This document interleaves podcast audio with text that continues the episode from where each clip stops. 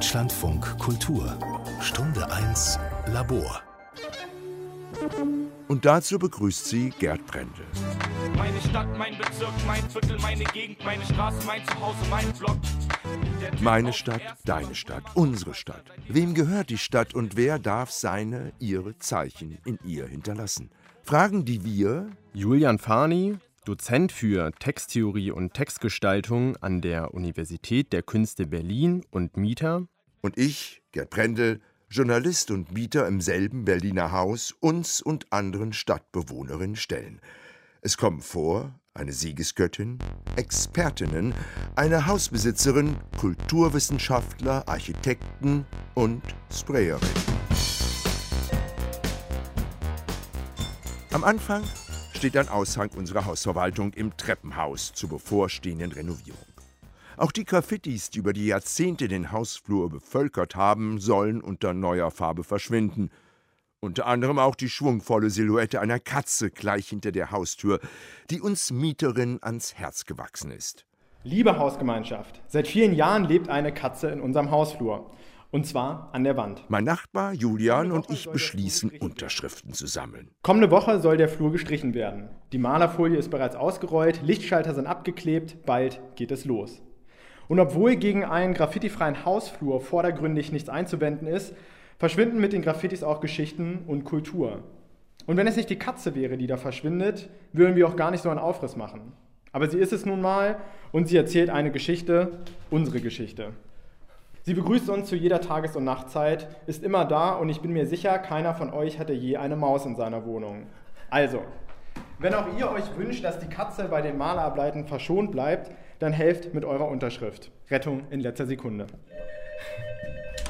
So, hey, Theresa. Hallo Gerd. Ja, du, wir haben hier was vor. Du kennst doch diese, diese Graffiti, diese Katze, die da an der, Klar. an der Tür. Und würden uns natürlich freuen, wenn die bleibt. Und dafür haben wir eine kleine Liste gemacht und sammeln Unterschriften.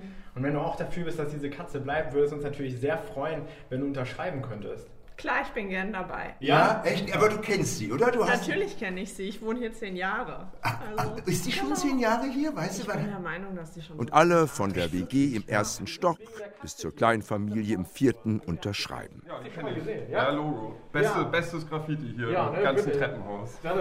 Ja, da bin ich dabei. Ja? Also, wenn ich ein bisschen Kunst retten kann, gerne. Okay, klar. Ja? Sowas macht das Haus ja auch lebendig. Ja, ne? Aber, aber du äh, hast, also, äh, man, es ist ja nicht das einzige Graffiti, Stimmt, es gibt, noch, es gibt noch andere tolle Graffitis hier im Hausflur, die auch uns sehr ans Herz gewachsen sind. Wir wohnen hier 17 Jahre und unsere 17 Jahre. 17 Jahre. Na klar, Unterschrift kriegt ihr. Ah, und toll. zwar hier. Die Liste schicken wir einen Tag später an unseren Vermieter mit der Bitte, die Katze stehen zu lassen. Und während wir auf eine Antwort warten und die Handwerker mit ihren Farbeimern anrücken, beginnt Die Suche nach dem Katzensprayer von Gerd Brendel und Julian Farni. eine Suche, die immer mehr Fragen aufwirft.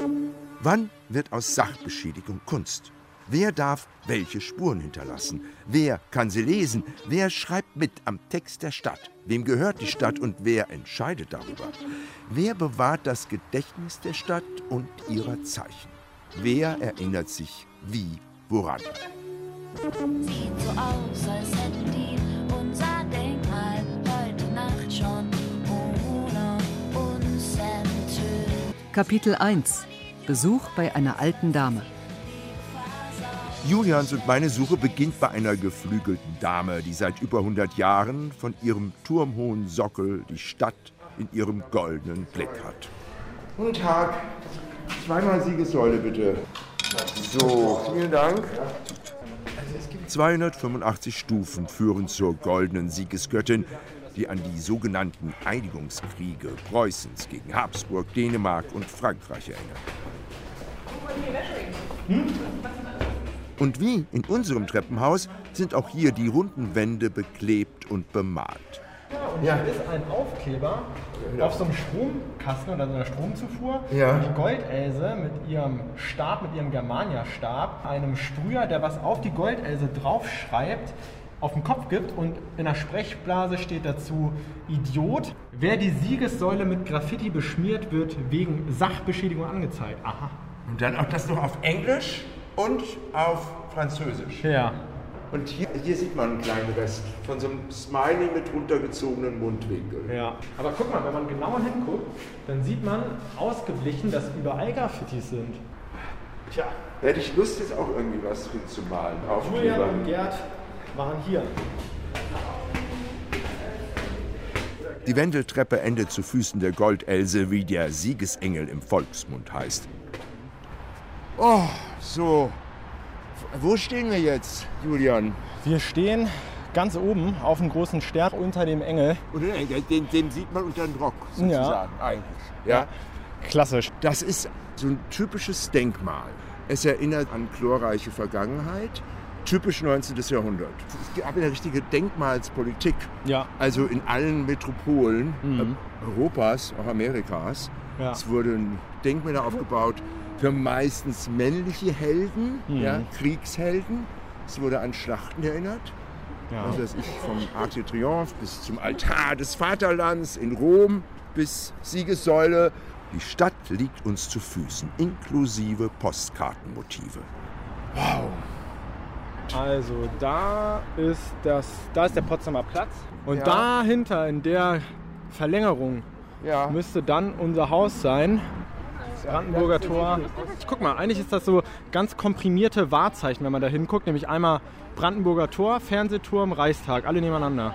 Wir reden ja von Graffitis als Zeichen und wir sind hier auf dem Wahrzeichen. Also sind das dann Zeichen, die wahrer sind? Das ist die Frage, ne? Oder die sozusagen das wahre Wesen einer Stadt verkörpern? Ja. Oder aufgrund von klugem Marketing oder Politik dazu gemacht worden sind? Mhm. Eine Theorie könnte ja sein, dass Wahrzeichen einfach nicht zu übersehen sind.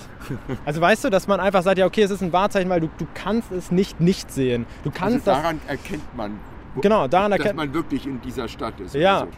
wahrscheinlich müsste man dann nochmal die Unterscheidung machen zwischen einem visuellen Wahrzeichen und einem kulturellen Wahrzeichen, weil ich würde auch behaupten, dass die meisten Leute auf visueller Ebene die meisten Wahrzeichen kennen, aber auf kultureller Ebene eben nicht wissen, was sie bedeuten. Ich frage mich auch, ob nicht ein Graffiti, wenn es lang genug da ist, auch zum Wahrzeichen werden kann. Wie zum Beispiel das Katzengraffiti in unserem Hausflur. Kapitel 2 Ein Gespräch unter Nachbarn über alte und neue Zeichen. Die Viktoria auf der Siegessäule hat uns mit ihrem goldenen Schweigen nicht weitergeholfen auf unserer Suche. Zu Füßen ihres Sockels sind wir uns und unserer Stadt selbst überlassen. Wie lange bist du schon in Berlin? frage ich Julian. Bin jetzt seit 2014 in Berlin, also sieben Jahre. Man hat ja mal gesagt, arm aber sexy, ne? Und Berlin war einfach runtergekommen, also war schon die alte Dame, aber jetzt hat die alte Dame auf einmal Geld, das hierher fließt und einfach ihr das Facelift bezahlt, die Schönheits-OPs, die Fassaden neu macht, neue Gebäude baut, alte Gebäude abreißt. Ganz, ganz viele Orte, Bars, die verschwunden sind, ja, die es nicht mehr gibt. so Kleinigkeiten wie bei uns in der Parallelstraße, wo eine Fassade neu gemacht wurde, die aber total schön runtergekommen war. Die Fassade hat gebröckelt, aber total schön mit Stuck, Einschusslöchern, aber auch Graffitis drüber. Ne? Also genau so, wie man sich eigentlich dieses alte, schmuddlige Berlin vorgestellt hat. Und Stichwort Einschusslöcher, das sind ja auch Zeichen noch aus dem Zweiten Weltkrieg. Zeichen, die von einer Vergangenheit künden. Und die verschwinden. Und das ist doch eigentlich absurd. Guck mal, warum verschwinden denn Einschusslöcher, die, die vom Krieg zeugen, aber es bleiben solche aufpolierten, monströsen Bauwerke, die den Krieg heroisieren, wie er niemals stattgefunden hat. Wir sitzen auf der Verkehrsinsel mit der Siegessäule. Gerade biegt ein Doppeldeckerbus in den Kreisverkehr ein, beklebt mit Reklame. Die meiste Schrift, die mir im öffentlichen Raum begegnet, ist entweder eine Warnung Mhm. ja, oder einfach ein Appellcharakter. Kauf mich. Ist ja eigentlich Reklame. Ja. Ist ja eigentlich Werbung. Aber es gibt auch die Zeichen, die sich nicht ohne weiteres verstehen lassen. Das Paradebeispiel für, diese, für dieses Nominöse, dieses Unheimliche, auch so einer Schrift, die einem mit einmal im, im öffentlichen Raum in Erscheinung tritt, ist die Schrift, die beim Festmahl des Belsassars erscheint. Im Alten Testament, Daniel, gibt es ja auch diese großartige Gedichte, Heinrich Heine. Die Mitternacht zog näher schon. In stummer Ruh lag Babylon, nur oben in des Königs Schloss. Da flackert's, da lärmt des Königs Tross. Dort oben in dem Königssaal Belsazar hielt sein Königsmahl. Belsazar lässt sich das aus dem Tempel von Jerusalem geraubte Tempelgeschirr bringen und lästert Gott. Jehova, dir künd ich auf ewig Hohn, ich bin der König von Babylon. Doch kaum das grause Wort verklang, dem König ward's heimlich im Busen bang. Das gellende Lachen verstummte zumal. Es wurde leichenstill im Saal. Und sie, und sie, an weißer Wand, da kam's hervor wie Menschenhand und schrieb, und schrieb an weißer Wand Buchstaben von Feuer und schrieb und schwand. Niemand kann die unheimliche Schrift übersetzen, bis Daniel herbeigerufen wird, der entziffert die hebräischen Buchstaben. Mene, Mene, Tekel. Das ist halt ein Hinweis darauf, dass dieser Potentat, dieser babylonische König, dass es mit dem zu Ende geht. Die Schlusszeile von der Heine-Ballade heißt es: Belsazar ward aber in selbiger Nacht von seinen Knechten umgebracht. Weiß nicht, wie wir jetzt den Bogen kriegen, ja? Zu, Also, zu den Graffitis. Also ich finde, der Bogen ist eigentlich darin gegeben, dass Text immer ein Vermittlungsziel hat. Ne? Also jeder Text will irgendwas von dir. Das war das eine. Das zweite hast du gesagt, dass man es entziffern muss. Und äh, was jetzt ganz interessant war, ich erzählte ja, dass ich in, in Kiew war, da ist Kyrillisch. Und dann merkt man auf einmal, wenn man die Schilder nicht mehr lesen kann, wenn man den Stadtraum nicht mehr entziffern kann, wenn man den Text der Stadt nicht mehr versteht, fehlt einfach eine Ebene. Natürlich jetzt die Frage, was will uns diese Katze sagen in unserem Hausflur? Und was wollte uns ihr Urheber, ihre Urheberin sagen?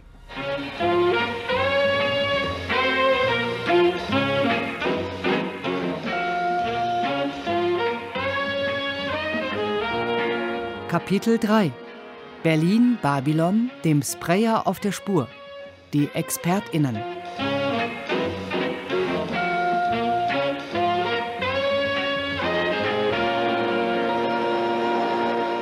Ohne ausdrückliche Genehmigung des Eigentümers gesprayte Graffitis, Stencils, mit Hilfe von Schablonen angebrachte Bilder oder Zeichnungen auf Häuserwänden und in Treppenhäusern sind vor allem eins: Sachbeschädigung. Die ist illegal, wird von der Polizei verfolgt und von den Gerichten geahndet. Dabei ist es völlig egal, ob die Substanz der Wand verletzt wird oder nicht, ob, wie es im Amtsdeutsch heißt, die bestimmungsgemäße Brauchbarkeit beeinträchtigt wird. Seit der Verschärfung des Paragraphen 303 des Strafgesetzbuchs im Jahre 2003 reicht es jetzt aus, unbefugt das Erscheinungsbild einer fremden Sache erheblich zu verändern. Zitat Ende, um angeklagt zu werden. Wer verurteilt wird, dem drohen bis zu zwei Jahren Gefängnis. In jeder größeren deutschen Stadt sind ganze Kommissariate mit nichts anderem als der Fahndung nach Sprayern beschäftigt. Kein Wunder also, dass die vermutlich größte Sammlung von Graffitis auf den Computern der Berliner Polizei gespeichert ist. Am nächsten Morgen sind wir im Landeskriminalamt mit Gerhard Grube verabredet. Ich bin vom Beruf Diplompsychologe und arbeite hier im Landeskriminalamt im Kriminaltechnischen Institut als Sachverständiger für Handschriftenuntersuchung. Wir versuchen hier festzustellen, von wem ist etwas geschrieben worden. Und dann zeigt uns Grube Graffitis, die nicht nur den Tatbestand der Sachbeschädigung erfüllen, sondern den der Volksverhetzung. Ja, also solche Geschichten hier. Was, was, was liest man da? Scheiß. Scheiß Moslems raus hier. Mit dem Filzstift hingekritzelte Hassbotschaften, quasi ins krasse Gegenteil verkehrte Menetekel. Das ist teilweise wirklich, äh, wirklich schlimm. Es ist ekelerregend. Zu unserem Katzengraffiti findet sich in Grubes Bilddateien kein Vergleichsmaterial. Also für den Handschriften-Sachverständigen ist das jetzt definitiv nichts. Bevor wir enttäuscht das Feld räumen, gibt uns Grube noch eine Beobachtung mit auf dem Weg. Art Geheimschriften sehe ich manchmal. Also hier am S-Bahnhof Tempelhof gucke ich immer, was könnten die wohl bedeuten. Von denen gibt es ein paar in der Stadt. So wie Belsazar damals in Babylon.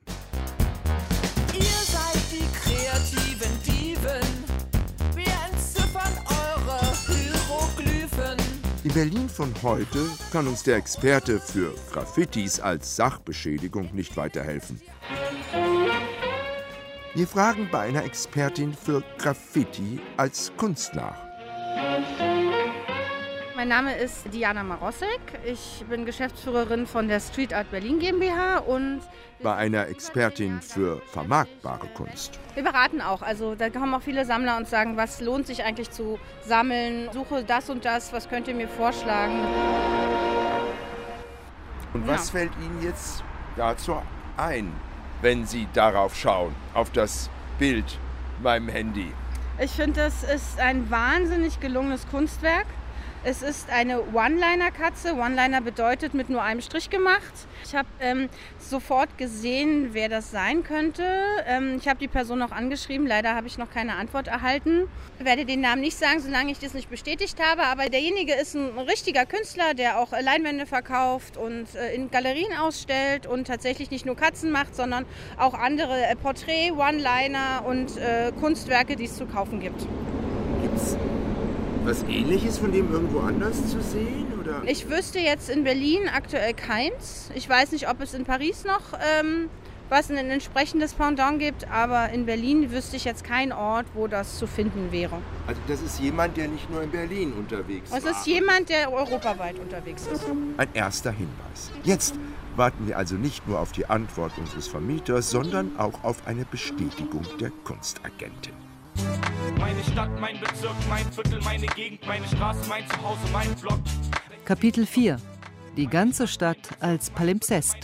Der Kulturwissenschaftler. Mein Block, meine Gedanken, mein Herz, mein Leben, meine Welt reicht vom ersten. Und während in unseren Köpfen so langsam das Bild einer ganzen Graffiti-Kultur entsteht und eine wackelige Brücke des Wissens bildet, kommen uns neue Fragen. Fällt uns das Fehlen von unscheinbaren Puzzlestücken im Rätsel zu unserer Katze auf?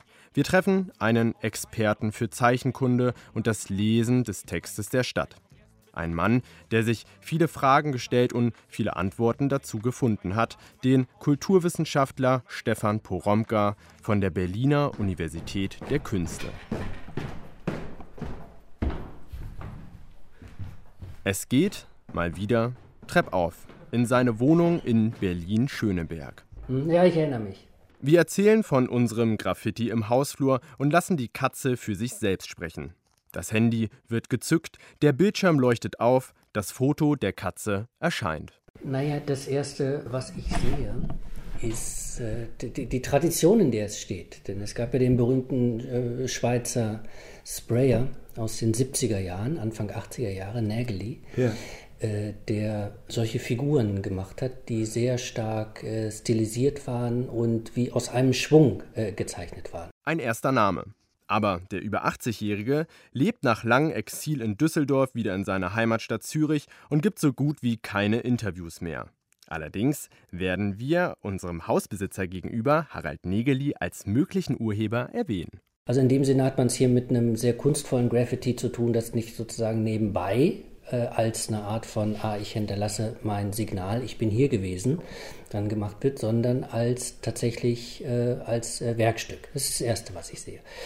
Das Zweite, was ich sehe, ist, dass es äh, kontextbezogen ist. Also das ist nicht zufällig da, sondern wir haben es hier mit äh, der Darstellung einer Katze wahrscheinlich zu tun, die auch von ihrer ganzen Bewegung her treppauf geht. Das kann also nur von jemandem gemacht worden sein, der entweder wahnsinnig schnell sieht, also den Kontext lesen kann, wie er die Figur in diesen Raum setzt, oder, und damit komme ich zu euch, da wohnt. Es stimmt. Die Katze in ihrem ganzen Wesen ein flüchtiger, eigenwilliger und doch liebenswerter Gast schaut treppauf, ist selbst auf der Durchreise, bei Nacht, bei Tag, immer auf dem Sprung. Wenn man sich aber genau anguckt, was da gemacht wird, dann sieht man, es ist ein Spiel mit der Grenze. Man guckt drauf und sieht, dass mit dem Unentscheidbaren gespielt wird. Man geht immer wieder vorbei und denkt, hä, ist das jetzt einfach nur so hingeschmiert? Oder ist das Kunst? Es gibt ganz viele Argumente dafür, dass man sagt, ah, es ist Kunst. Und dann gibt es natürlich auch ganz viele Argumente dafür, dass es einfach eine Schmiererei ist oder dass es eine Sachbeschädigung ist. Und der Wert die- die- dieses Graffitis beispielsweise liegt nicht darin, dass es auf eine der Seiten fällt, sondern der Wert von dem, was wir da sehen, liegt darin, dass es das offen hält, dass es das dauernd thematisiert, dass es uns eine Frage stellt. Und da könnte man höchstens sagen, alles, was uns eine Frage stellt und keine Antworten liefert, fällt eher in den Bereich der Kunst, eben weil es uns was Unentscheidbares zeigt. Die Katze als großes Fragezeichen, immerhin hat sie uns heute hierher gebracht.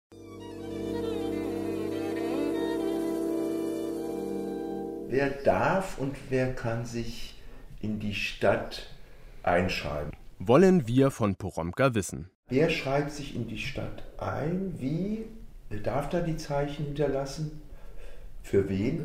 Wahrscheinlich hilft es, wenn man ein bisschen die Perspektive ändert und ähm, davon ausgeht, dass es schon einen Text der Stadt gibt. Also es gibt nicht Stadt und da wird was draufgeschrieben, sondern es gibt einen Text der Stadt. Ich muss nur die Straße runtergehen und sehe, dass es natürlich Straßenschilder gibt, äh, dass es Werbeplakate gibt, äh, dass es Aufschriften auf äh, Häusern gibt, dass es Aufschriften auf ähm, äh, auf Autos gibt beispielsweise. Also es ist voll. Also wenn man erstmal die Augen öffnet, sieht man überall Schrift. In dem Sinne ist erstmal nicht die Frage, wer darf überhaupt schreiben, sondern wer schreibt eigentlich alles. Das müsste man sich angucken.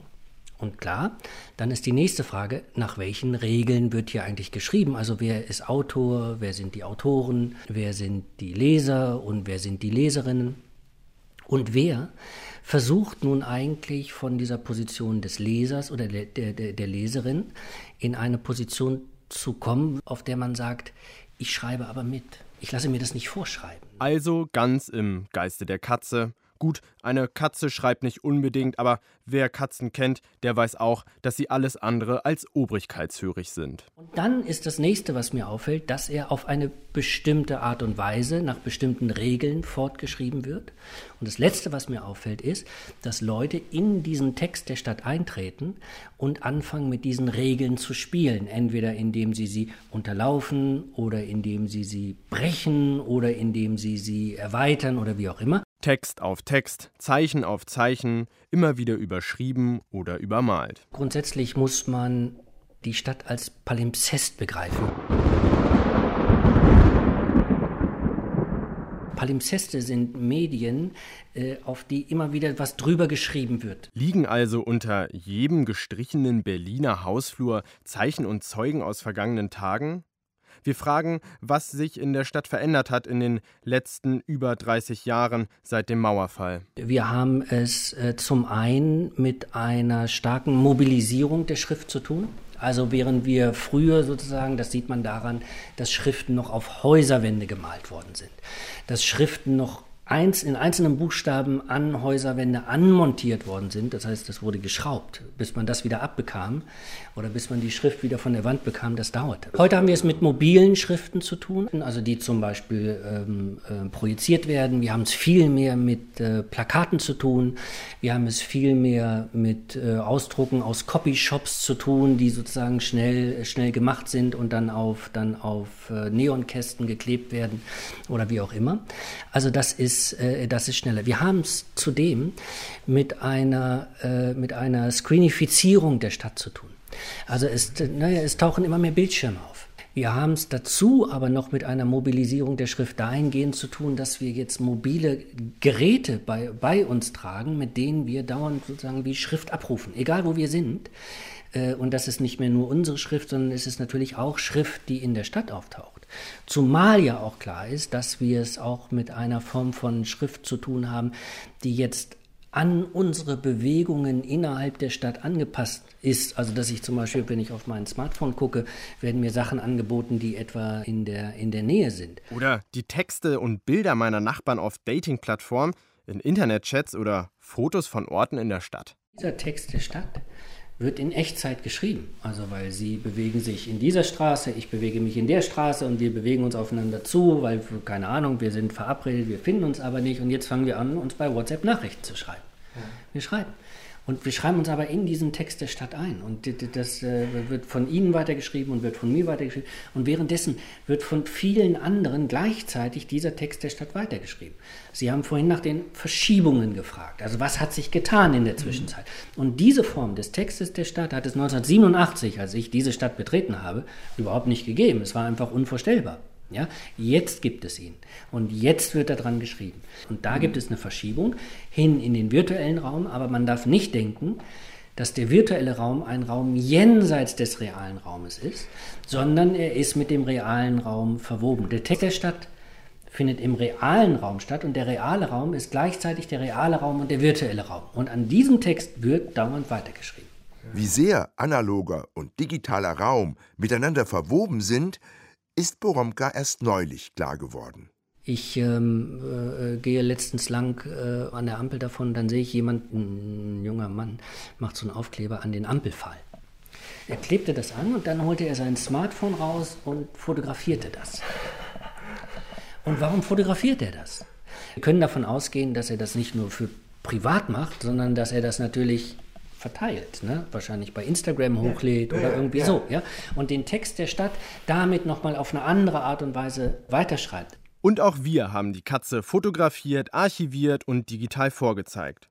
Mehr noch, wir haben sie digital in Chats verschickt, über Instagram geteilt, sie in den virtuellen Raum eingeschleust, lange nachdem sie in unserem Hausflur auftauchte.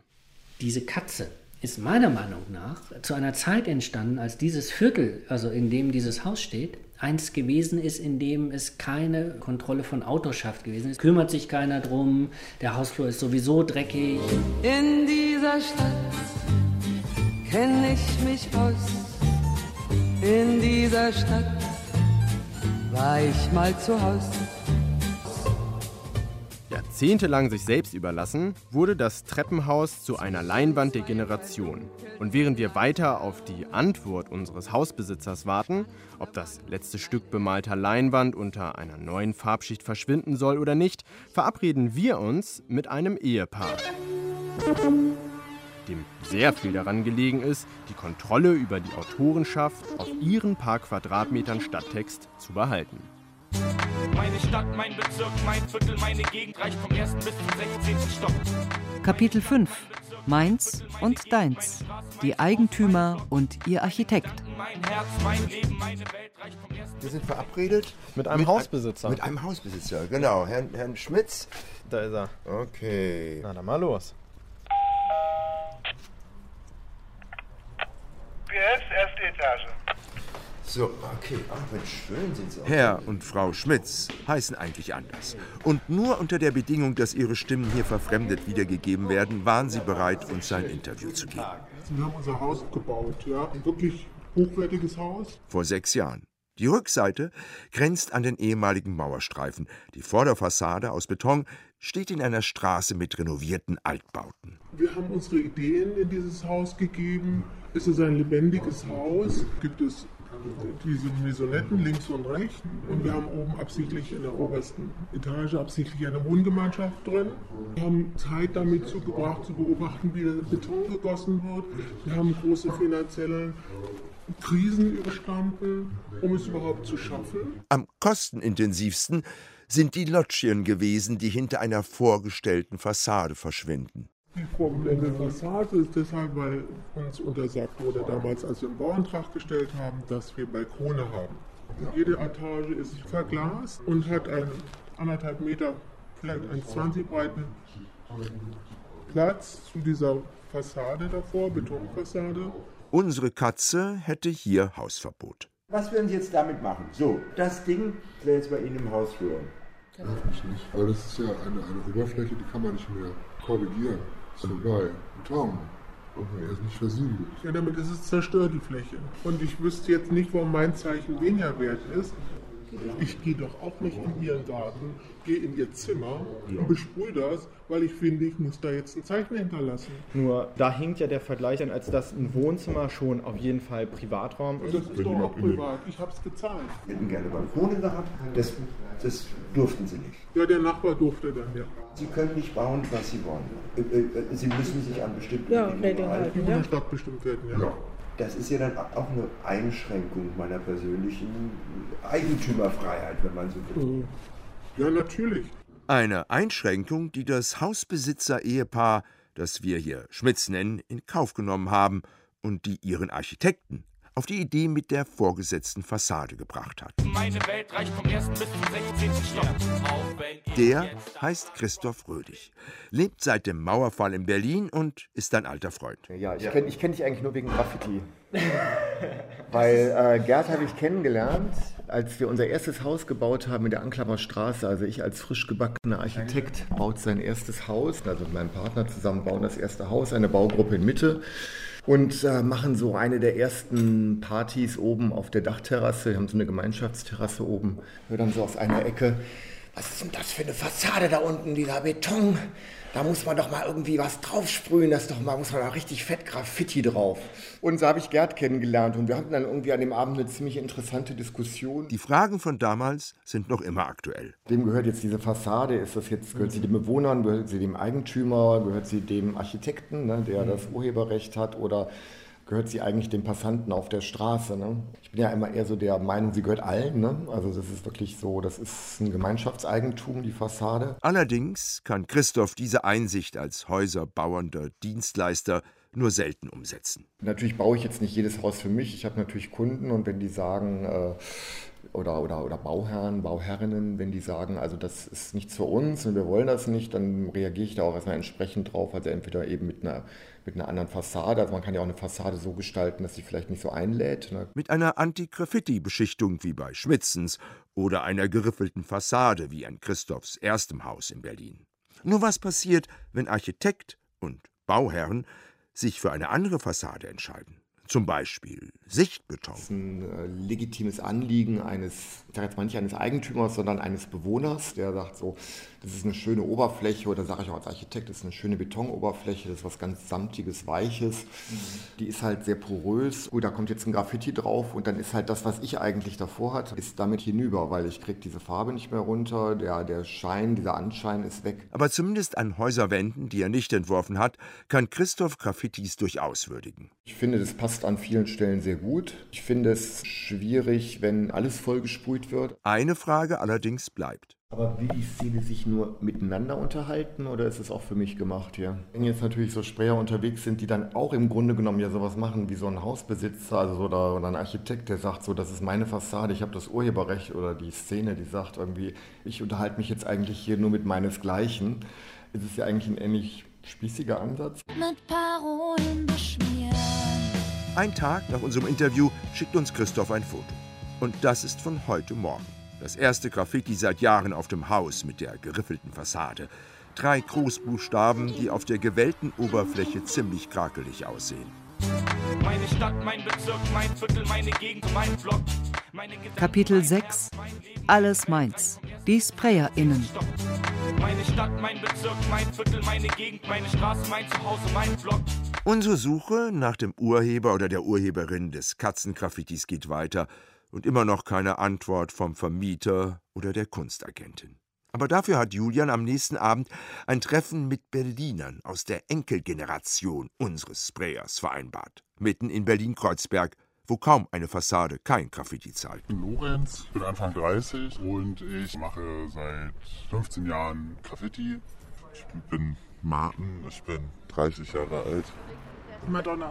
Ich sprühe größtenteils Buchstaben und Strukturen, würde ich es einfach mal nennen. Auch Lorenz, Martin und Madonna heißen in Wirklichkeit anders und auch sie stellten die Bedingung, dass ihre Stimmen nur verfremdet wiedergegeben werden. Könnt ihr euch noch an das erste Mal erinnern? frage ich die drei. Ja, klar. Das war in einem Abrisshaus im Harz. Komme ich her. Okay. Und ähm, ja, das war natürlich aufregend. Und ich habe damit angefangen, weil meine Freunde das auch die ganze Zeit gemacht haben und über nichts anderes mehr gesprochen haben.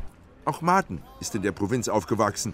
Bei ihm waren es die Hip-Hop-Magazine der älteren Brüder mit ihren Fotostrecken von Graffitis. Ich weiß, dass ich diese Fotografien abgezeichnet habe mit Pauschpapier und dann bunt ausgemalt habe in der Schule. Und irgendwann bin ich dann rumgelaufen, glaube ich, mit zehn in irgendwelchen Brücken und Spielplatzornamenten meinen eigenen Namen reingeschrieben. Madonna brauchte keine Magazine, um Graffitis zu entdecken. Warum mache ich es? Ganz verschiedene Gründe. Also ich glaube, zum einen bin ich irgendwie reingewachsen. Dann bin ich auch in Berlin aufgewachsen. Ja, also das erste Mal war mit, äh, mit 14. Das letzte Mal ist äh, in der letzten Woche irgendwann Als eine von wenigen weiblichen Sprayerinnen hat sie sich keiner Crew angeschlossen, sondern ist allein oder mit wechselnden Sprühpartnerinnen unterwegs. Wie kann Frau das dann erkennen, dass hier eine weibliche Sprayerin am Werk ist? Ich glaube nicht, dass es unbedingt erkannt wird. Genauso wenig wie wir als szeneferne Stadtbewohner in Graffitis irgendetwas erkennen können. So unverständlich wie Belsazar die Schrift in seinem Palast kommen uns die Großbuchstaben in Leuchtfarben und die Symbole vor. Auch die hier in der Straße in Kreuzberg. Entziffert mir doch mal was. Was ist jetzt was? Also ich sehe jetzt erstmal Profil gesprüht, ansonsten Schriftzüge, alles Mögliche. Also ich könnte schon dazu sagen auf jeden Fall, dass ich die Dinge auf jeden Fall entziffern kann und auch erkenne. Ich mag es nicht unbedingt öffentlich entziffern, weil was ich auf gar keinen Fall machen wollen würde, ist irgendwelche Mythen, Szene intern preisgeben in so einem öffentlichen Raum. Mythen? Was versteht er unter Mythen? Das sind eben diese Namen und wer mit wem unterwegs ist. Und das kann ich halt entdecken. Da kommt der eine dazu. Dann weiß ich, die Person war vielleicht an dem Abend mit der Person zusammen und dann kann irgendwie darauf irgendwie fast sogar ein Bewegungsprotokoll auch von einem Freundinnenkreis oder von Szene intern auf jeden Fall für sich lesen. Und das ist auf jeden Fall auch spannend. Spannend auch für die Ermittlungsbehörden, die immer wieder versuchen, die Sprayer hinter den Mythen zu identifizieren. Alle drei können von Verfolgungsjagden mit der Polizei und von Strafverfahren berichten. Aber was bringt Lorenz, Martin und Madonna dazu, immer wieder zur Sprühdose zu greifen? So leicht ist diese Frage nicht zu beantworten, wenn man nicht versteht, was Stadtraum ist. Man lebt hier so sehr nach diesen Regeln und wird von einer Stadt erzogen. Bitte nur in diesen Sektoren rauchen, bitte nur da lang gehen. Stadtparks werden so umgebaut, dass du nicht mehr beispielen kannst. Und zu gucken, wie kann man den Raum kreativ gestalten, die Möglichkeit gibt es gar nicht. Sei es aufs Dach gehen oder im U-Bahn-System spazieren gehen. Die Faszination, fremde und eigene Hausdächer zu betreten, kenne ich selbst nur zu gut.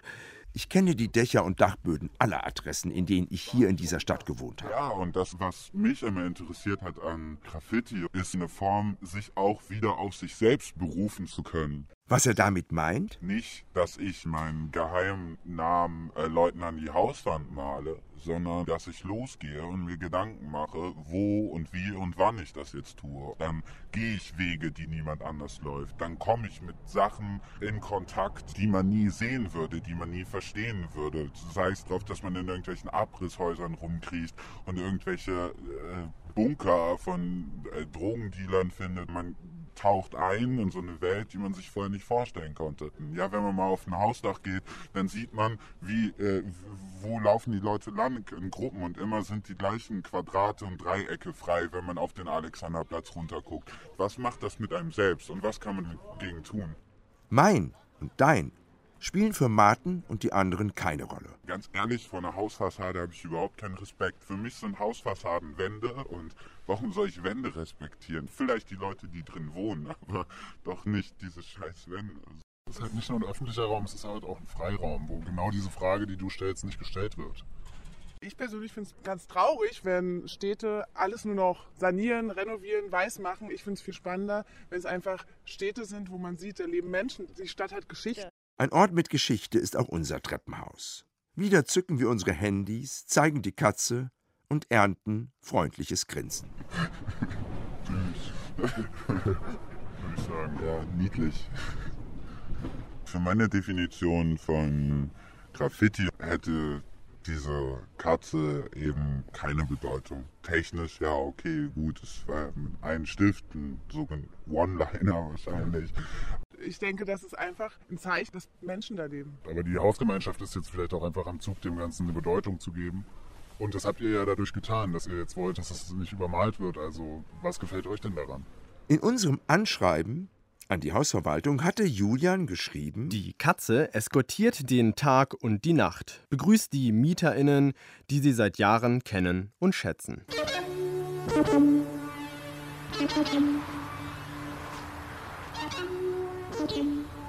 Letztes Kapitel. Der Hauswirt. Meine Stadt, mein Bezirk, mein Viertel, meine Gegend, meine Straße, mein Zuhause, mein Block. meine Welt reicht vom ersten bis zum 16. Stock.